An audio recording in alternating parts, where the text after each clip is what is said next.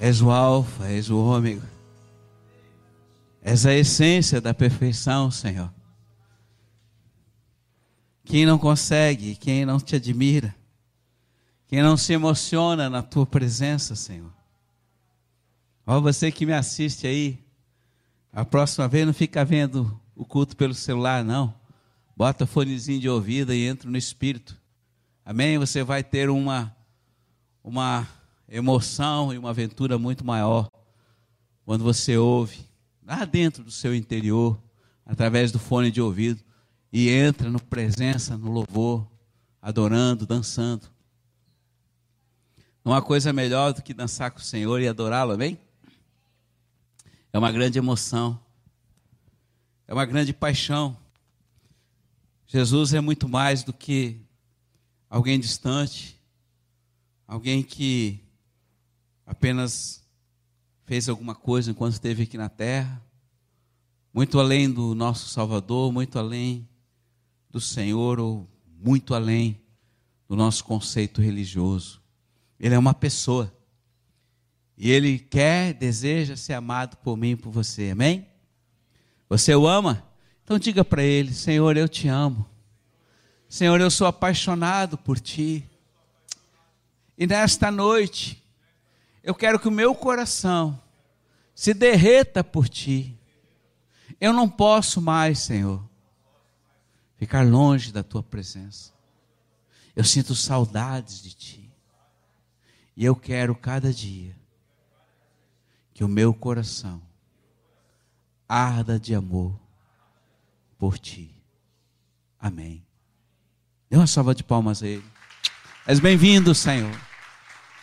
És muito querido aqui. Essa casa é tua. Somos dele. Amém, João? Uhul.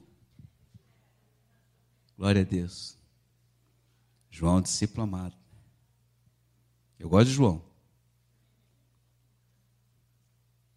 E porque eu gosto do João, você vai abrir a, a palavra no capítulo 21 do João. Amém? Por que eu gosto do João? Porque João era amigo. João era próximo. João era aquele que sentia o cheirinho do Senhor.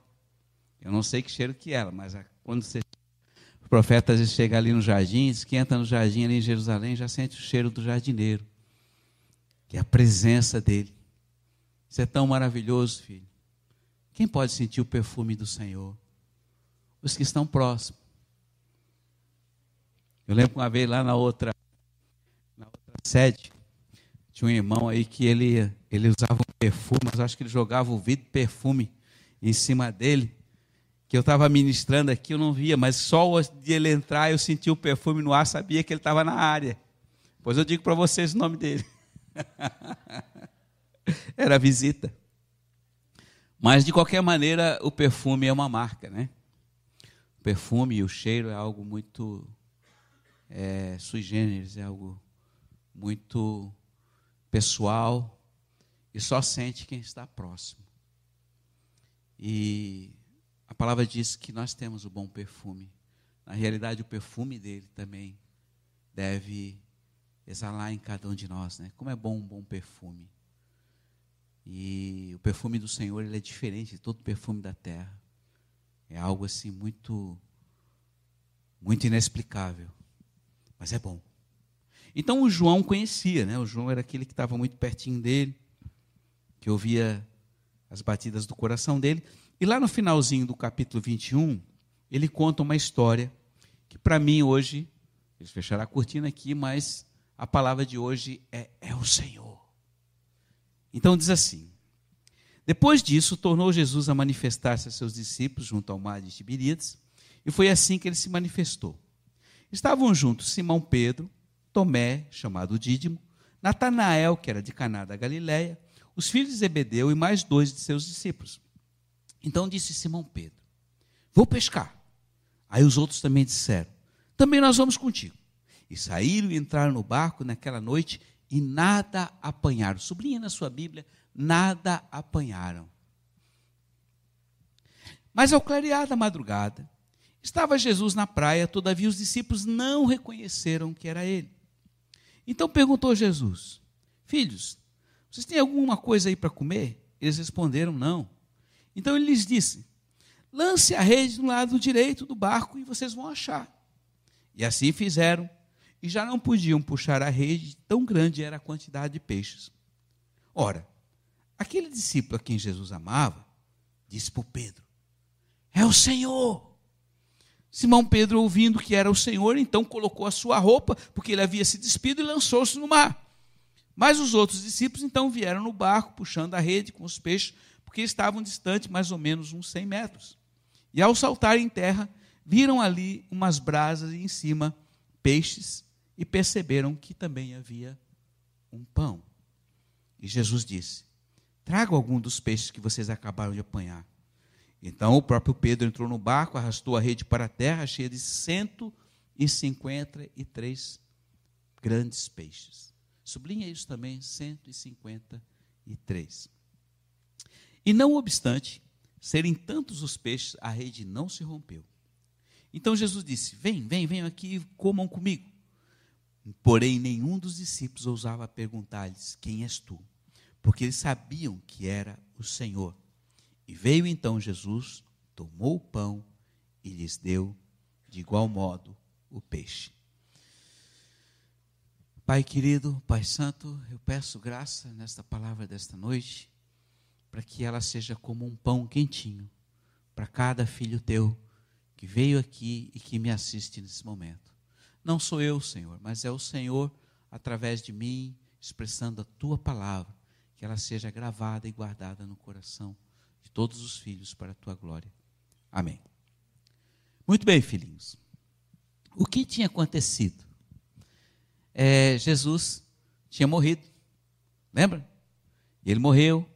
Alguns perceberam que ele tinha ressuscitou, tivesse ressuscitado com ele.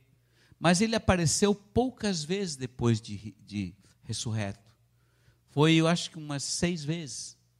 E então tudo aquilo que ele viveu diariamente com esses discípulos que estavam ali, principalmente o Pedro, que era o líder deles, é, a coisa tinha acabado e parecia que aquela, aquele encantamento, aquela, aquela, aquela aventura que eles estavam vivendo com eles tinha se acabado, como se algo tivesse passado.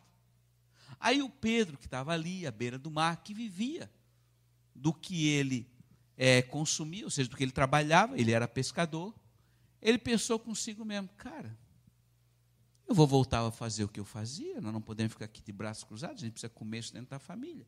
Eu vou pescar. Aí a turma com ele disse: Eu também vou. E entraram tudo num barco, e a palavra de Deus diz que eles pescaram a noite inteira. Lançaram a rede, se estressaram, vento frio, porque no mar sempre, ali no mar, mesmo que seja verão, à noite a temperatura baixa. E tem aquela, aquele ventinho, aquela brisa, e fica frio. E o Pedro estava lá, só de calção, todo molhado, puxando rede, e nada, e nada, e nada. Estavam já estressados. Não pegaram absolutamente nada. Eu gostaria que você estivesse pensando isso e relacionando a palavra também com a sua vida, amém? Quantas vezes você já trabalhou, trabalhou, trabalhou, trabalhou, trabalhou, trabalhou, e o resultado foi zero. Nada. Muito bem. Aí a palavra diz que no amanhecer, já aqui na, na no começo do dia, no início do quando a aurora começa, né, o, você começa a perceber que o sol começa a aparecer lá em Israel é muito lindo lá em Tiberíades porque a, a, o sol nasce atrás das montanhas, né? Tem as, as montanhas de é, esqueci o nome, não é, é eu esqueci os nomes, a montanha fica em, em, em, na Jordânia, e aí o sol começa a nascer dali, mas antes começa a ficar meio avermelhado, meio amarelo, a imagem é muito linda de quem está nas montanhas do outro lado do mar da Galileia. E ali começava a amanhecer, e a palavra diz que Jesus estava já na praia. E ninguém percebeu que ele estava ali. E aí ele chegou e viu que eles estavam meio longe. Ei! Ei, vocês têm alguma coisa para comer aí? Não. Vocês pegaram alguma coisa? Não, nada. Nem uma piavinha. Nem um lambari.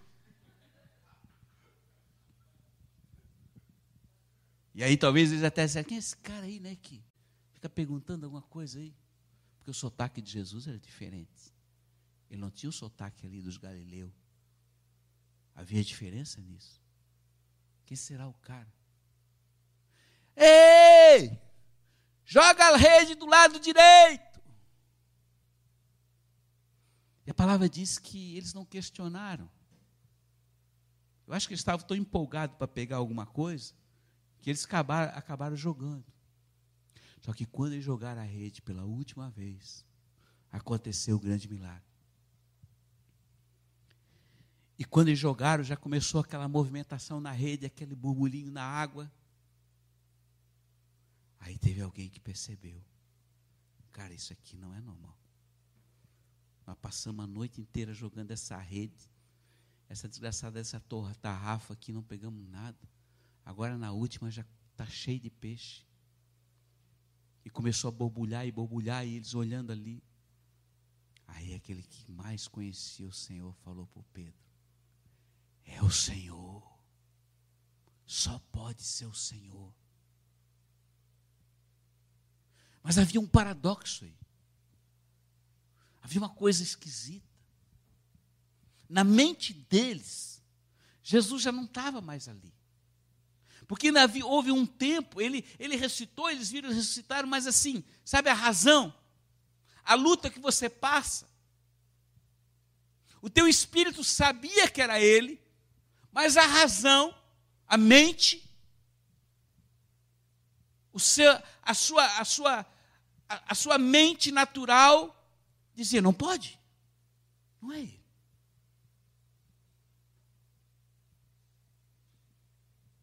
E eles ficaram naquela situação. Mas tem que ser. Porque ninguém ia fazer o que ele fez. Ele mandou jogar a rede do lado direito. E aí o Pedro, que era o mais ávido, aquele que tomava sempre a frente das coisas, que era impulsivo, ele não pensava, hum, né? ele tinha uma fé muito impetuosa. Eu gosto muito do Pedro, porque ele é ousado, ele deu muita mancada.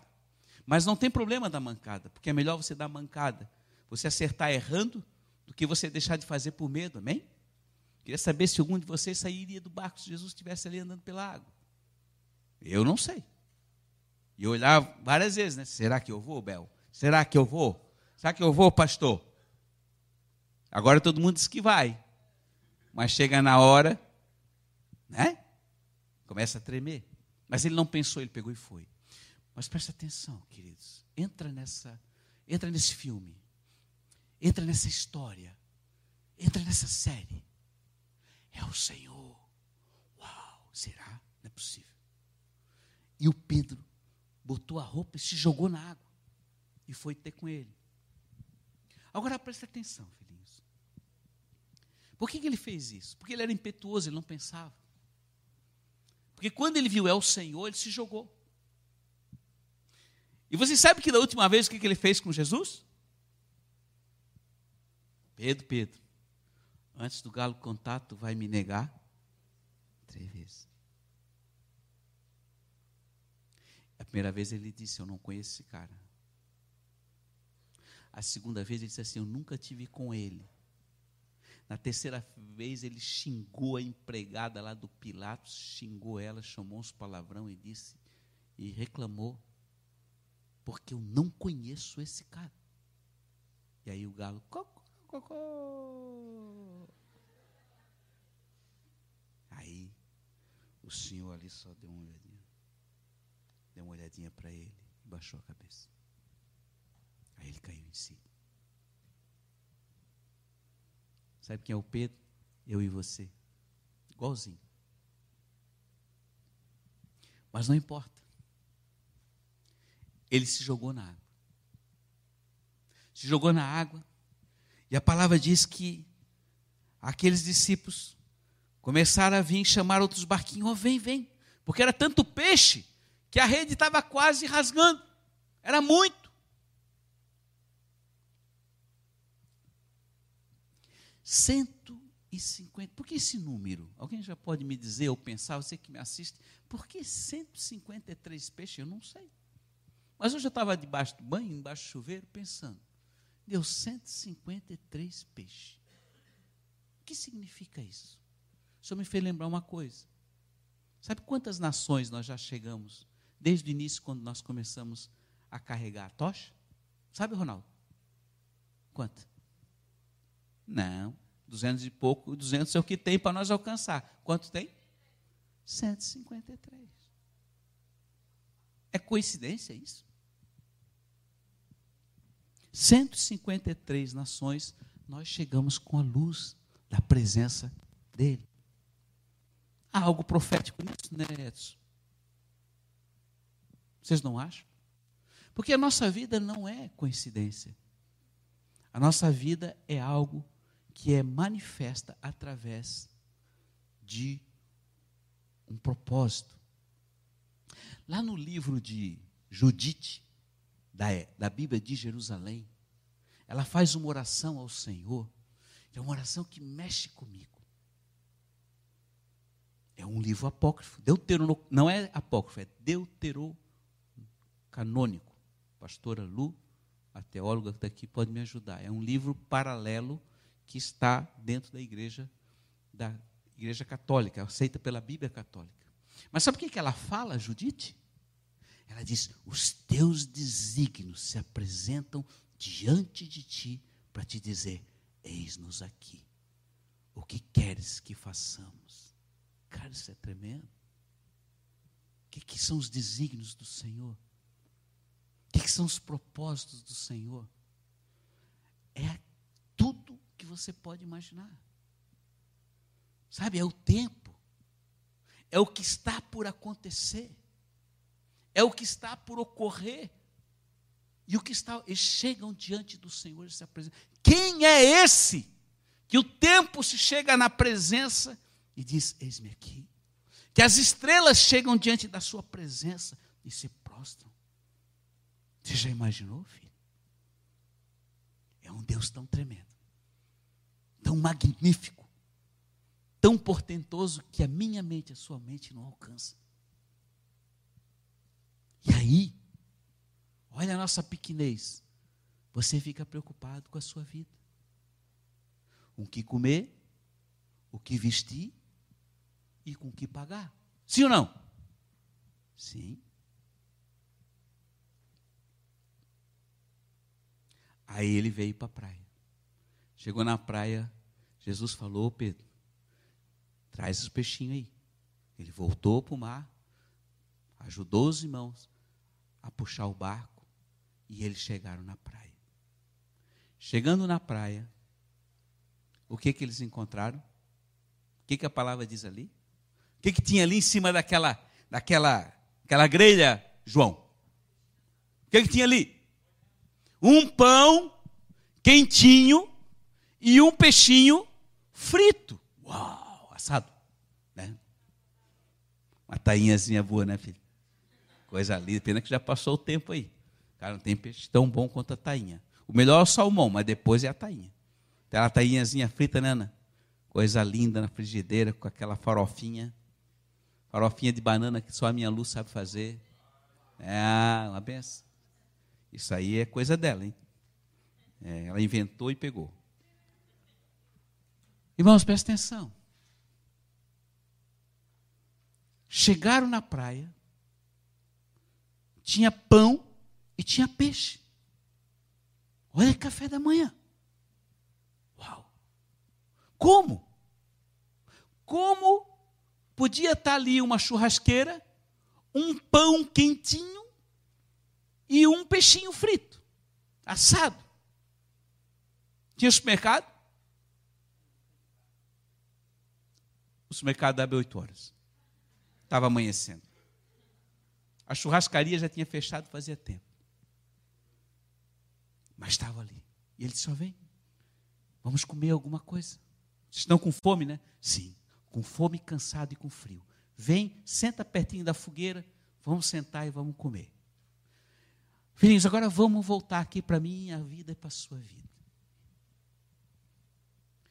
Quanto você tem trabalhado o quanto você tem se desgastado no trabalho, e o resultado é pequenininho ou nada. Trabalho, trabalho, trabalho, mas fico devendo. Trabalho, trabalho, trabalho, não sai do chão. Vivo a vida trabalhando, já fiz de tudo, nada dá certo. Talvez você está jogando a sua rede do lado do lado esquerdo.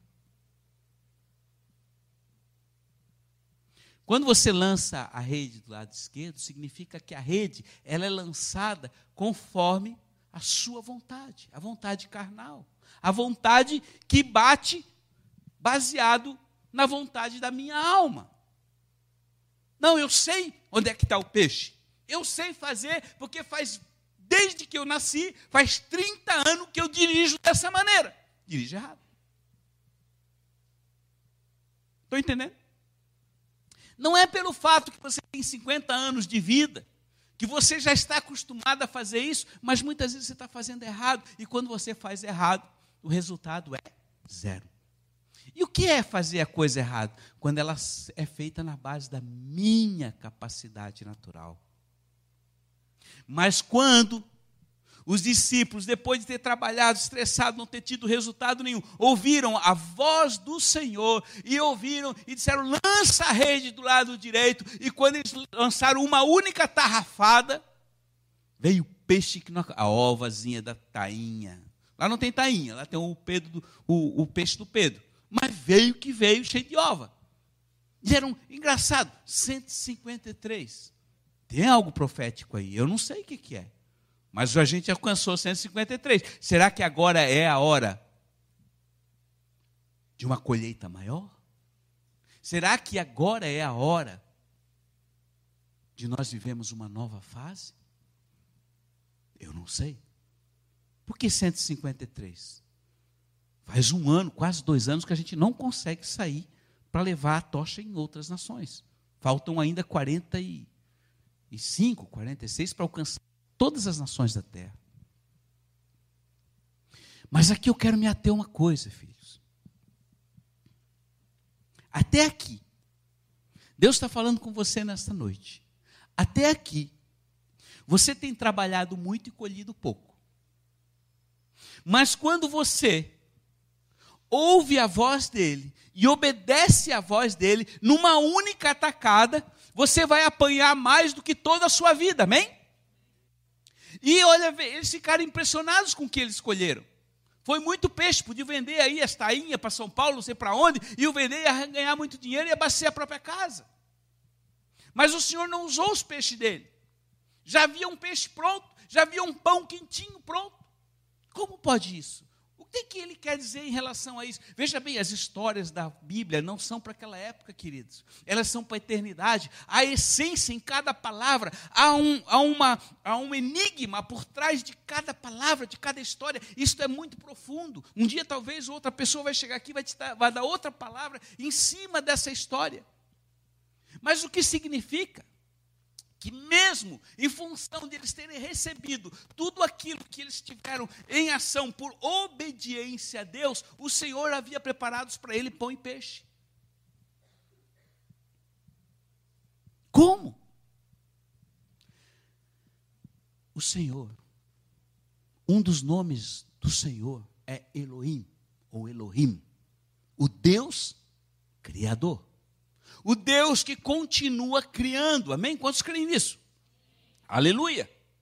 O Deus que continua se movimentando. A espada, aprendemos hoje, ou pelo menos retomamos na nossa conferência, a espada revolvente, que nada mais é do que a palavra, a palavra que não volta vazia e que continua procedendo da boca de Deus. Amém? Os sábios ouvem e obedecem. Os insensatos ouvem e são indiferentes. E aqui está a sabedoria. Como aquele pão e como aquela, aquele peixe surgiu ali? O Senhor criou. O Senhor, do nada, ele trouxe a existência. O que, que está falando hoje para mim para você nesses dias em que o Senhor deu a palavra profética enquanto nós orávamos por Brasília? O Senhor falou: o tempo chegou. Lembra? O tempo chegou. O que significa isso? Os dias chegaram. Que dias são esses? Edson. Pastora Elisa. Que dias são esses? Dias bons? Dias fáceis? Dias de muita provisão? Ou dias de escassez e dias difíceis? Dias difíceis para você que me ouve. Dias em que você vai precisar ser sustentado por Ele. Dias que você vai ter que trazer à existência o que não existe. O pão, porque não vai haver padaria, não vai haver supermercado, pode até haver, mas haverá escassez de alimento natural. Como você vai ser sustentado? Como foi o povo no deserto? O maná descia a cada dia e ele vinha da onde?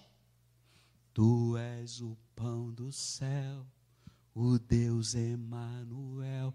Enche-me. Irmãos, estão percebendo isso? Você quer viver isso? É bom viver isso? Dá medo. Não vem me dizer que não dá medo. Viver por fé dá uma coisa aqui dentro. Mas o Senhor está dizendo, filhinhos, haverá escassez. Haverá muitas pessoas desempregadas. Haverá muita situação desesperadora para quem não está em mim. Mas os que estão em mim serão sustentados por mim. Amém, igreja?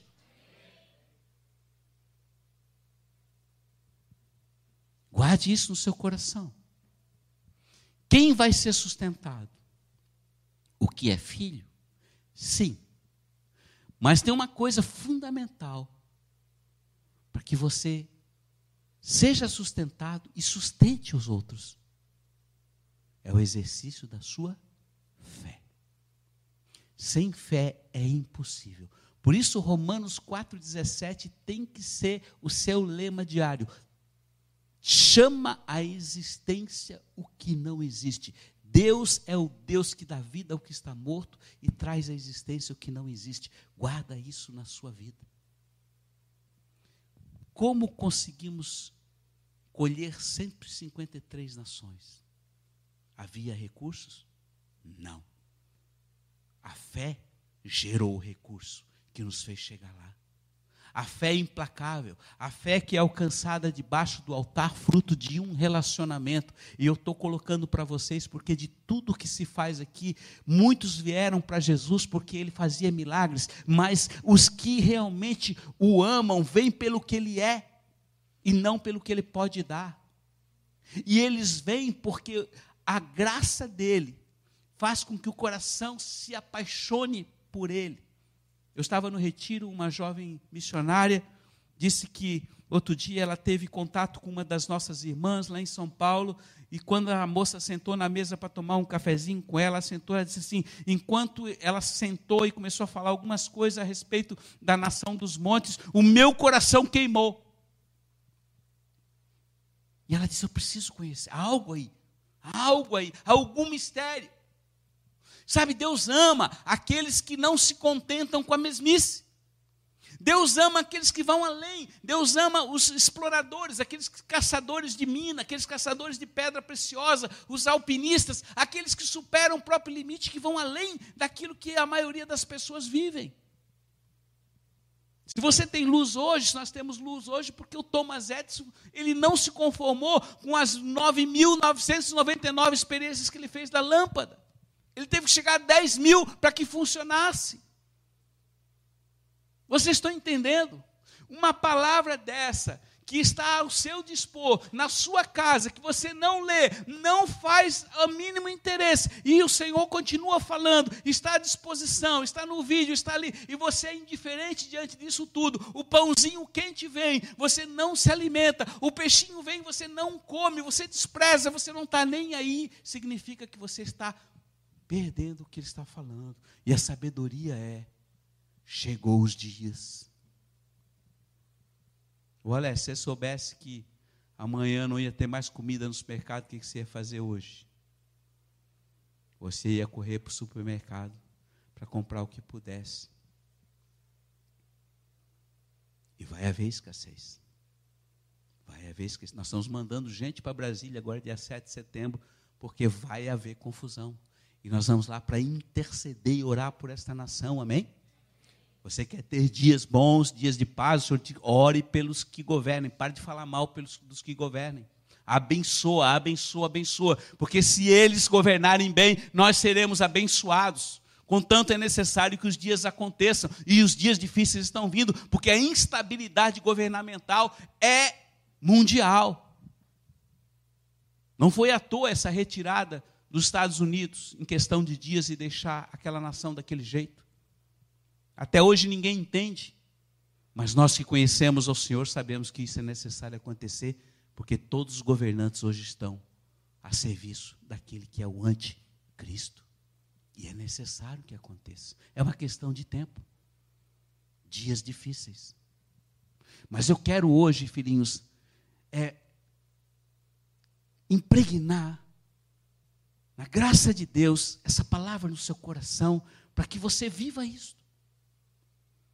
O Pedro, quando chegou ali, se você for ler um pouquinho mais para frente, a partir do versículo, no, no, versículo de 15, que ele chegou diante de Deus, ele estava inseguro, ele nem olhava Jesus nos olhos, por quê? Porque ele tinha pisado na bola por três vezes. O que ele esperava ali? O chute ou o Senhor dar de dedo nele?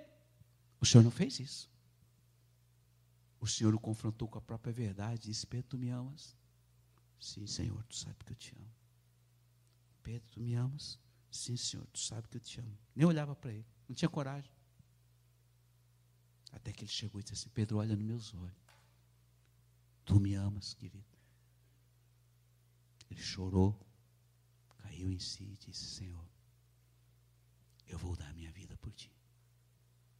E todos nós sabemos como ele morreu de cabeça para baixo, lá em Roma, porque ele disse: Eu não sou digno de morrer como meu Senhor me coloca de cabeça para baixo.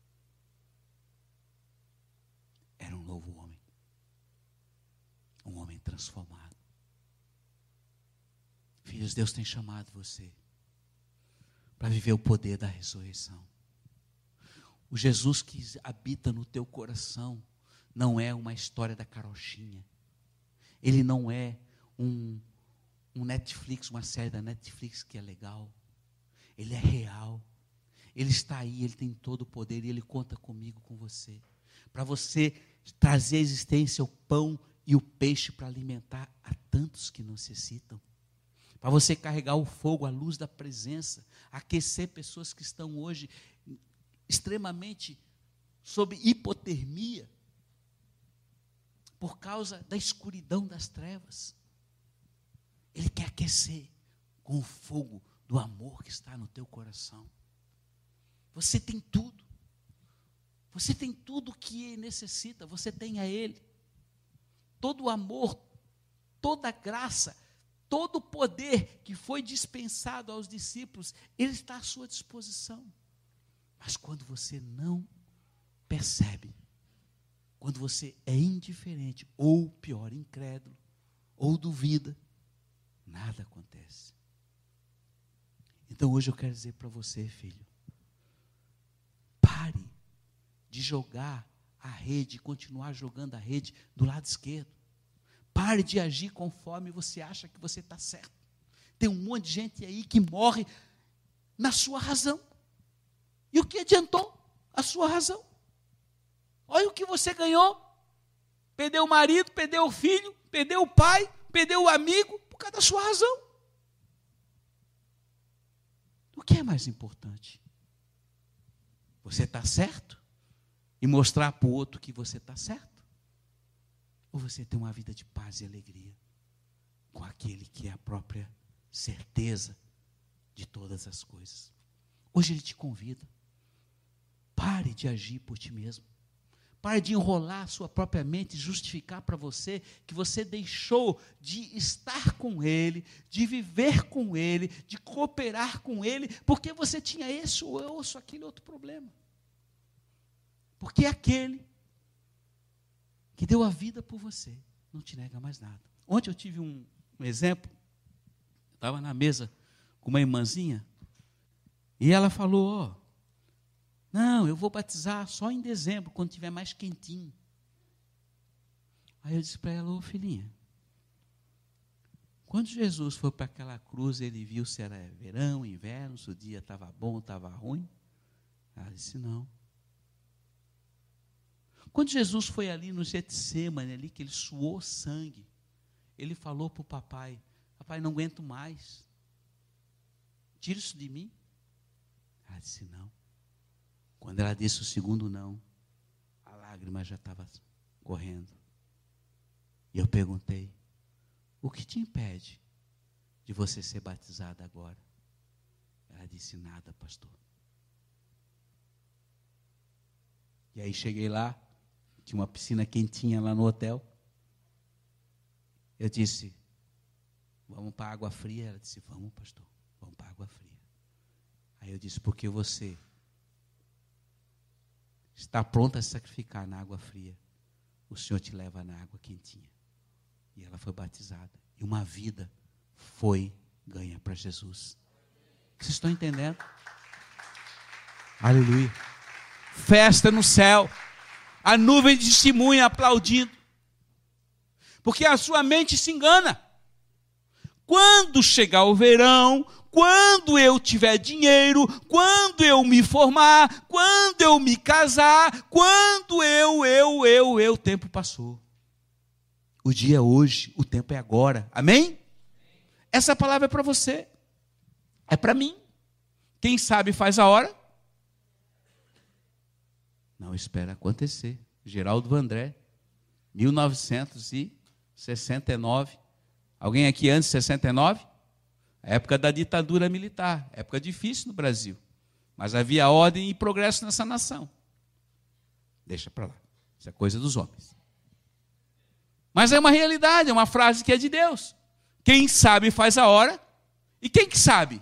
É Ele. Onde está a sabedoria? Está nele. Consulta Ele. Né, Caio? E anda com ele. E você vai ver o que Deus vai fazer daqui para frente. Você está disposto? Então feche os teus olhos. Nós vamos orar. Pai, eu quero te agradecer por esta palavra nesta noite. Eu quero te agradecer porque a tua palavra, ela continua gerando vida. A tua palavra, Senhor, ela é emocionante, ela é uma aventura, ela é Senhor, ela é nova, é azeite, é água, é rio novo que passa. Senhor, ela refrigera a nossa alma, ela não é uma mesmice. E a vida que nós temos vivido, Senhor, vai muito além do que a própria vida. Muitos veem, Senhor, a vida passar, mas Tu tem nos dado a graça de a vida nos ver passar e dizer, oh, lá foram eles. Hum. Porque assim como Tu te moves, Assim como a tua palavra continua te movendo, assim como a terra continua se movendo, e todo o sistema solar e todo o universo se move, nós também se movemos em ti, Senhor. Ei! Então, nesta noite, eu quero abençoar essa palavra para os que me ouvem, para aqueles que estão aqui, Senhor, nesta noite, para que entendam que a rede precisa ser lançada do lado direito, conforme a tua palavra. Para onde iremos nós, Pai? Só tu tens a palavra de vida eterna.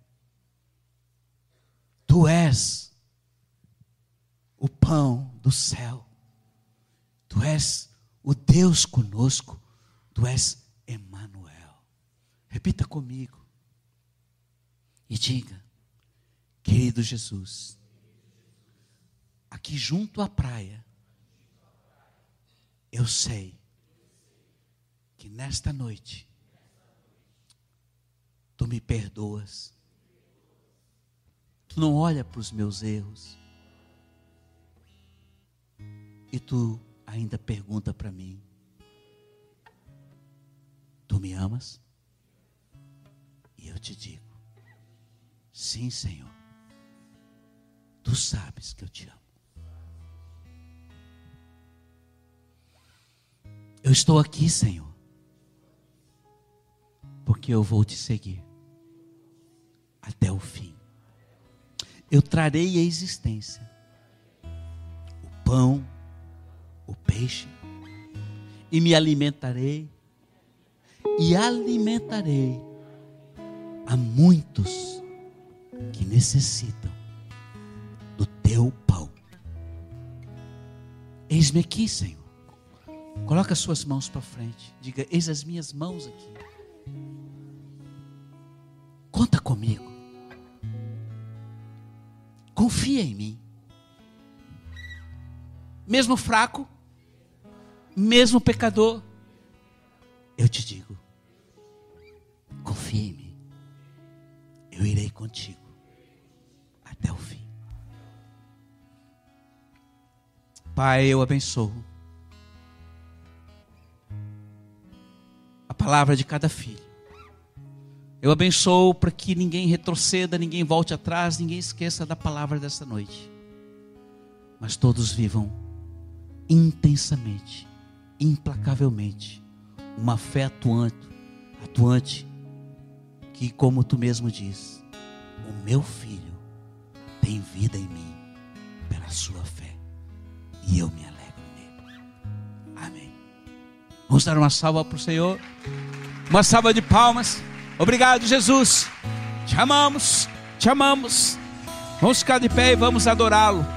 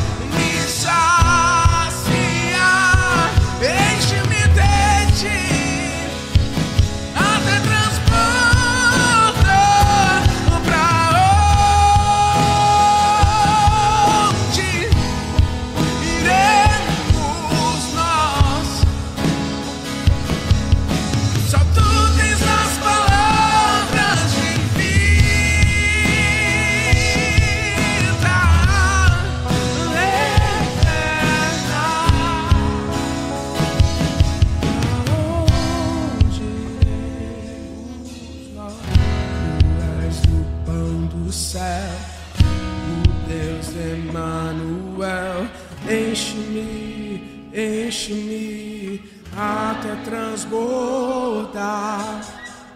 Tu és o pão do céu, o Deus Emmanuel. Enche-me, oh, enche-me até transbordar. Diga isso pro Senhor. Tu és o pão do céu.